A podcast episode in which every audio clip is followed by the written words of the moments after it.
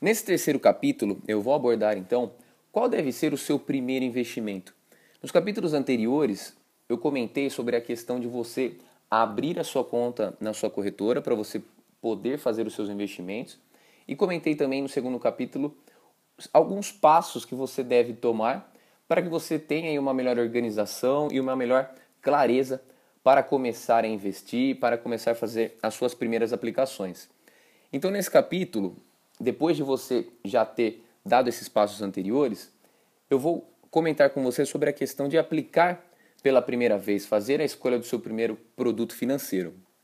Então, na verdade, você deve começar pela construção do seu colchão de liquidez, que na verdade corresponde a uma reserva voltada para emergências, como questões médicas ou até mesmo questões causadas por uma demissão inesperada ou até mesmo por uma eventual oportunidade de mercado, alguma oportunidade de investimento que você de repente necessite de um dinheiro rápido para aplicar ou comprar alguma, algum produto que esteja num preço interessante. Então é interessante você ter essa reserva assim que você tiver a necessidade de ter o acesso a ela, tudo bem? Então nada mais é do que um dinheiro que precisa estar à mão. Portanto, ele deve ser aplicado em um produto com alta liquidez e ao mesmo tempo entregar uma remuneração com um risco baixo, um menor risco possível, na verdade, né? Então, como que a gente deve calcular isso? Calcule a sua despesa média mensal Entenda quanto que você gasta por mês, faça uma planilha, escreva aí os seus gastos fixos, os seus gastos diários.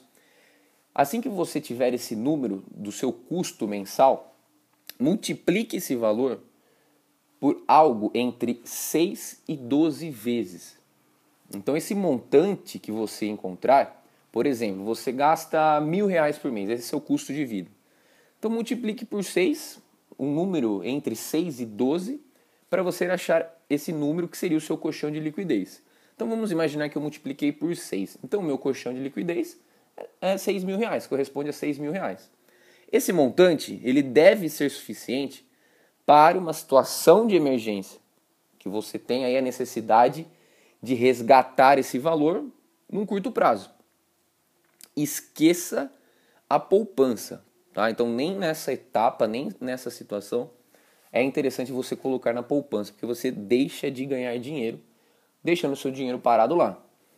Então, qual que seria algo mais interessante, né? uma opção, a poupança? O Tesouro Selic é uma opção extremamente interessante, considerando aí uma corretora sem taxa de administração sobre o Tesouro Direto. Bons CDBs que paguem pelo menos 100% do CDI, emitidos por bancos sólidos, bancos aí que já estão no mercado e que têm uma confiança da população. E também que tenham liquidez diária, ou seja, que permita a você resgatar esse dinheiro de forma rápida.